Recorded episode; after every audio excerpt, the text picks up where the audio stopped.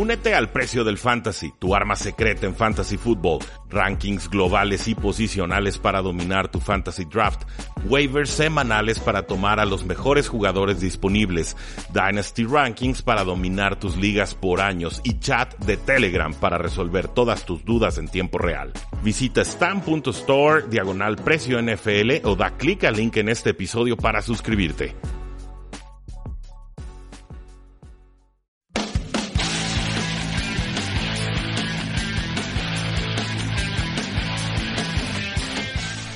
Damas y caballeros, bienvenidos a un programa más de Tres y Fuera, donde la NFL no termina y nosotros tampoco. Mi nombre es Rudy Jacinto y el día de hoy vamos a tener un programa muy, muy reflexivo, muy, muy eh, sentido. Ahora sí que le vamos a dar el más sentido pésame a todos los aficionados a los Patriotas de Nueva Inglaterra, porque como habrán podido descifrar eh, gracias al título de este podcast, Rob Gronkowski oficialmente ha anunciado su retiro de la NFL. Una decisión de consecuencias sísmicas para el presente y el futuro de los Patriotas de Nueva Inglaterra, pero creo que debemos empezar por la declaración del jugador ante las redes eh, sociales y a partir de ahí pues ir diseccionando, analizando, entendiendo, apreciando qué fue realmente Rob Gronkowski como jugador en la NFL y sobre todo cómo fue que su figura trascendió los eh, emparrillados. El anuncio lo dio eh, Robert Gronkowski en Instagram y bueno, en la página de Tres y Fuera de Facebook nos dimos a la tarea de traducir el texto, lo voy a leer íntegramente y a partir de ahí pues bueno, vamos eh, analizando qué es lo que nos deja esta decisión. Eh, cito, tradujimos el mensaje de Robert Gronkowski en Instagram para todos ustedes. todo comenzó a los 20 años en el escenario del draft de la NFL cuando mi sueño se hizo realidad y ahora estoy a punto de cumplir 30 años en unos pocos meses con una decisión que siento es la más grande de mi vida hasta ahora. Hoy me retiraré del juego del fútbol. Estoy muy agradecido por la oportunidad que me brindaron el señor Kraft y el entrenador Belichick al seleccionar mis payasadas en 2010. Las experiencias de mi vida en los últimos nueve años han sido increíbles, tanto dentro como fuera del campo. Las personas que he conocido, las relaciones que he establecido, los campeonatos en los que he participado, eh, solo quiero agradecer a toda la organización de los Patriotas de Nueva Inglaterra por cada oportunidad que me han dado, aprendiendo los grandes valores de vida que puedo aplicar a la mía. Gracias a Pats Nation en todo el mundo por el increíble apoyo desde que formé parte de esta organización de primera clase. Gracias a todos los que aceptaron quién soy y la dedicación que he puesto en mi trabajo para ser el mejor jugador que podía ser. Pero ahora es el momento de seguir y avanzar con una gran sonrisa, sabiendo que la organización de los Patriotas de Nueva Inglaterra Pats Nation y todos mis fans realmente serán una gran parte de mi corazón por el resto de mi vida. Fue realmente un honor increíble jugar para una organización tan bien establecida y capaz de continuar y contribuir a seguir construyendo éxito.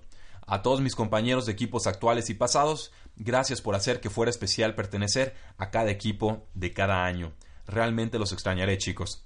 Saludos a todos los que han sido parte de este viaje, saludos al pasado por los increíbles recuerdos y un enorme saludo a la incertidumbre de lo que sigue.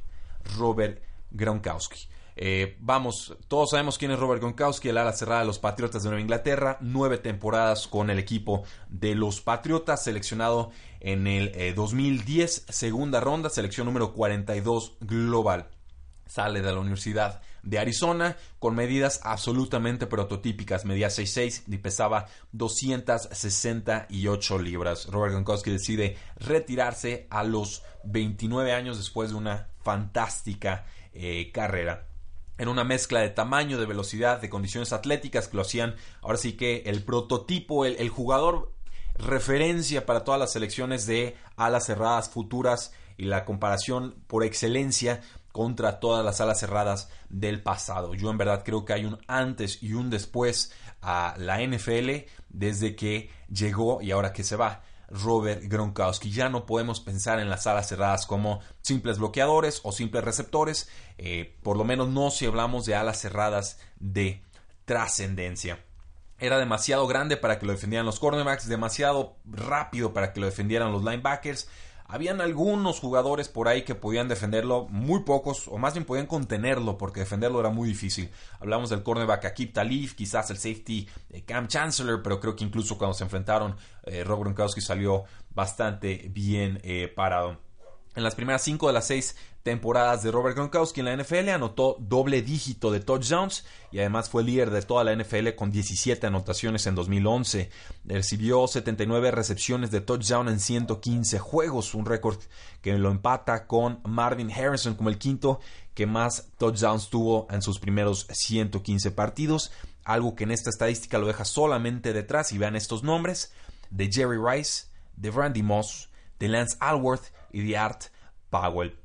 Pro Bowler en cinco ocasiones, eh, First Team All Pro en cuatro ocasiones, el Comeback Player del año en el 2014. Participó en cuatro Super Bowls y ganó tres.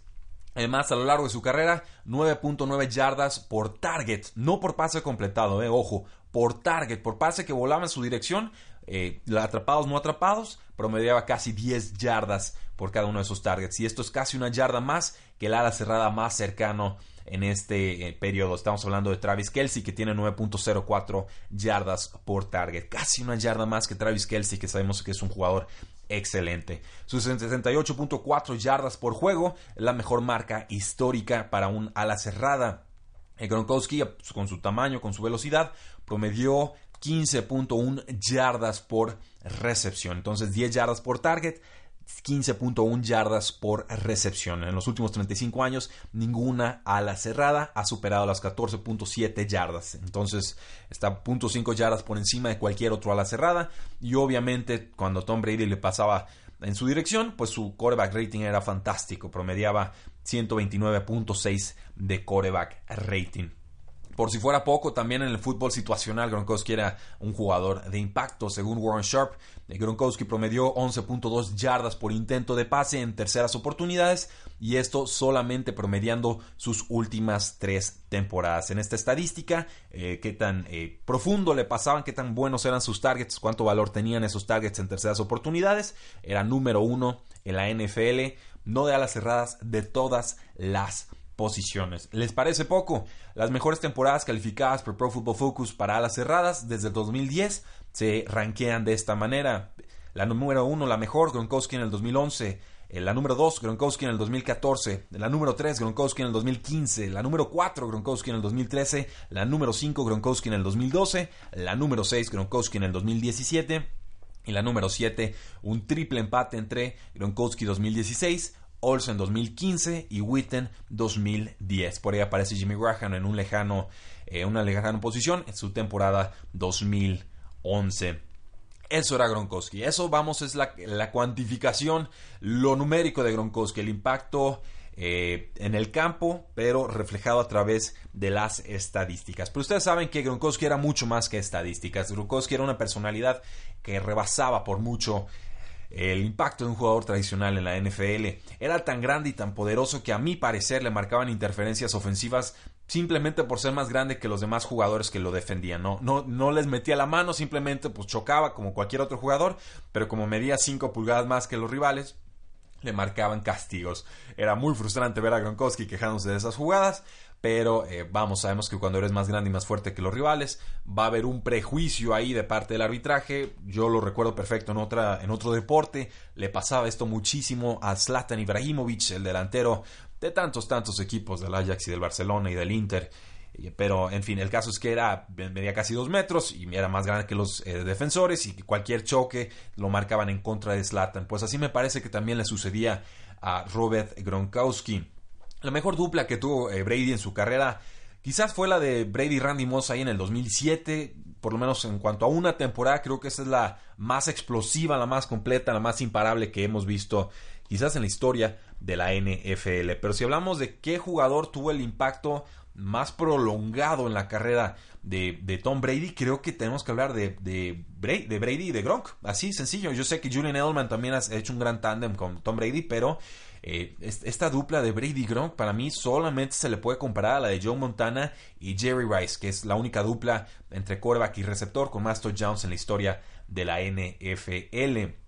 Y lo, lo, fantástico de Grover Gronkowski es que no solamente te ganaba por aire, te ganaba por tierra, te ganaba abriendo carriles en el juego terrestre, te ganaba abriendo espacios, protegiendo a su quarterback en el juego aéreo. Era básicamente un sexto liniero ofensivo y además jugaba como el mejor tackle izquierdo o tackle derecho en toda la NFL. En verdad, eh, era ridícula la forma en la que Robert Gronkowski dominaba en su apogeo. Para mí, obviamente, el mejor eh, ala cerrada bloqueador en la última década y esto sin siquiera empezar a contemplar sus estadísticas por aire.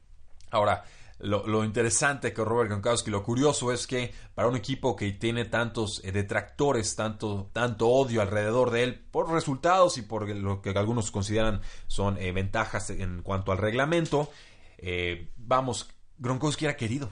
Creo que Robert Gronkowski en verdad era querido casi universalmente por todos los aficionados a la NFL. Era un jugador que transmitía alegría en una organización que no se distingue por transmitir alegría, sino más bien por ser muy metódica, muy militarizada, muy estructurada, no darle ninguna clase de concesión ni a rivales ni a los medios. Era un jugador divertido, en lo que a veces puede ser una, franquicia muy árida o muy, eh, muy distante Ahora, también Gronkowski llega con muchas lesiones a la NFL. Tenía lesiones de espalda gravísimas desde que estaba en la Universidad de Arizona. Recuerdo una historia en la que eh, Gronkowski podía cobrar, creo que eran 4 millones de dólares si decidía no jugar en la NFL. Tenía un seguro en caso de lesión y tenía una lesión suficientemente grave ya con operaciones de espalda para poder cobrarlo. Gronkowski decide entrar al NFL Draft, no acepta esos 4 millones, apuesta a su talento y a sus deseos de jugar y el resultado pues ya lo ven una carrera que seguramente lo llevará al Salón de la Fama en su primera oportunidad. El asunto aquí es que pues, sus lesiones eran muy graves, eran muchísimas, múltiples lesiones de espalda, de tobillo, de rodilla, de antebrazo, de cabeza, tanto en colegial como en profesional, que lo dejaron fuera por muchísimo, muchísimos periodos. Aquí hablamos de 29 juegos en los que se ausentó a lo largo de su eh, carrera.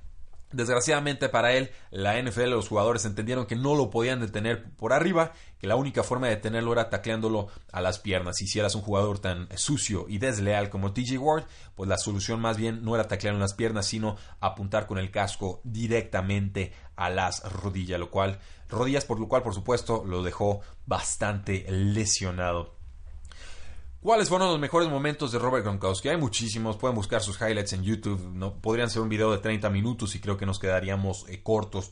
A mí me parece que lo importante de Gronkowski, más allá de sus acciones en temporada regular, era la forma en la que aparecía en los momentos más importantes. Por ejemplo, su touchdown sobre KG Wright en el Super Bowl 49 contra los Seattle Seahawks eh, tenemos también por ahí la actuación en la semana 15 de la temporada 2017 contra Pittsburgh peleando por el primer sembrado de la AFC. Eh, Brady lo busca en tres jugadas consecutivas en los últimos dos minutos, consigue tres recepciones, tres primeros downs, 69 yardas, wink wink, eh, y una conversión de dos puntos después de un touchdown de Dion Lewis. Una cierre fantástico en lo que terminó siendo definitivamente importante para que los Patriots puedan llegar al Super Bowl en esa campaña.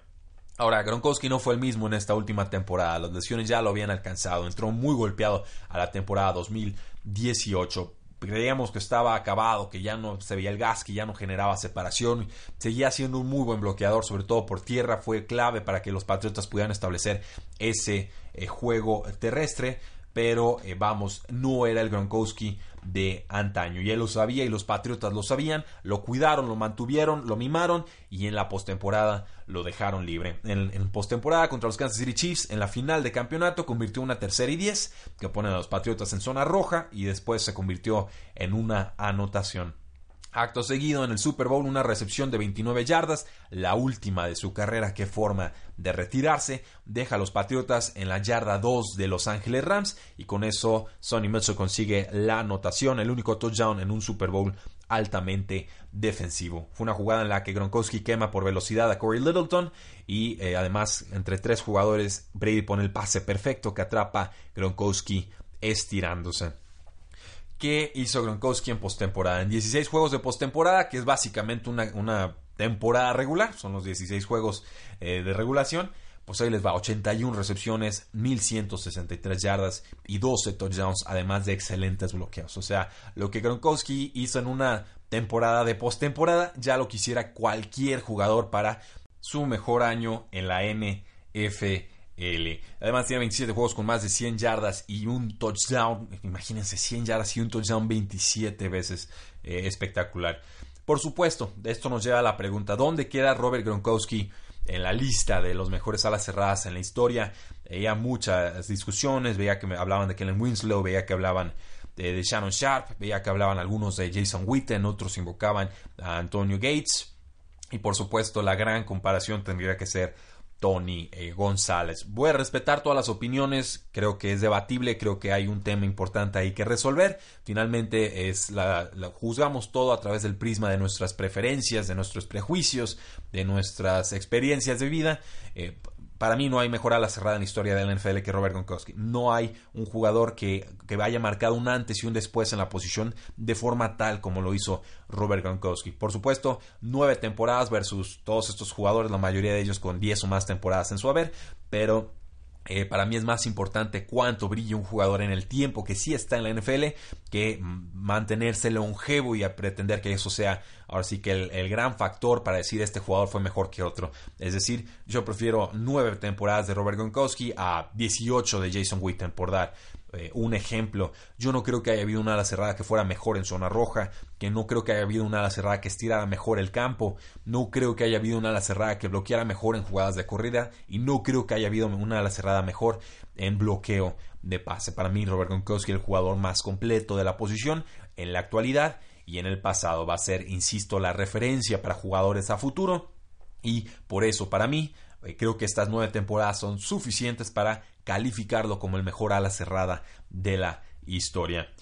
¿Qué sigue para los Patriotas? Esto es el, gran tema, esto es lo que nos tendría que apremiar si hablamos de la temporada 2019. Sin Gronkowski en el campo, desde que llegó a la NFL, los Patriotas promedian 13% menos victorias, 3.8 menos eh, puntos por partido, 0.5 menos puntos por drive, 0.95 menos yardas por intento de pase, 0.4 menos touchdowns aéreos por juego, 0.15 más intercepciones por partido. Esto según estadísticas de Anthony Stacks.